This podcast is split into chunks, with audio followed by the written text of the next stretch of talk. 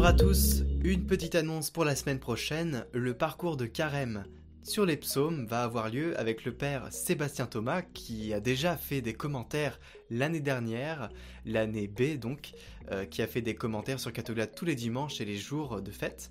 Alors euh, voilà, vous aurez le plaisir de le voir cette fois en vidéo. Il vous parlera des psaumes, euh, de leur mystère, de ce qui a caché à l'intérieur et de la signification de ces derniers. Voilà, parce qu'on se dit un psaume c'est entre une lecture et un évangile, ou entre deux lectures, qu'est-ce que ça veut dire, qu'est-ce que ça fait là, on se pose quelques questions. Alors il va pas répondre à tout, il va plus se concentrer sur l'analyse de certains psaumes, donc il en a choisi six pour notre plus grand bonheur, puisqu'il fait une thèse sur le sujet actuellement, et donc il a plein d'informations, il a plein de richesses à nous partager.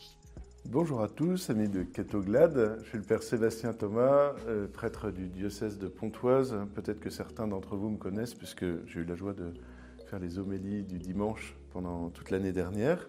Alors on va commencer un parcours euh, pour toute la semaine euh, avec les psaumes. Et on va lire six psaumes, un psaume par jour, pour essayer d'entrer dans la conversion que le psautier propose à chacun d'entre nous. Alors on va commencer par le psaume 1, on va commencer tout simplement par le premier psaume du psautier, puis ensuite le psaume 21, le psaume 31, le psaume 121, le psaume 132, et puis on terminera avec le dernier psaume, le psaume 150.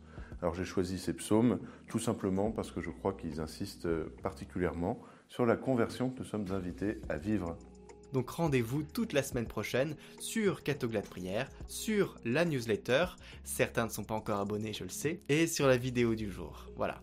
En tout cas, je vous souhaite une bonne préparation vers Pâques. Je ne sais pas si je vais faire une autre intervention, donc j'en profite pour vous le dire.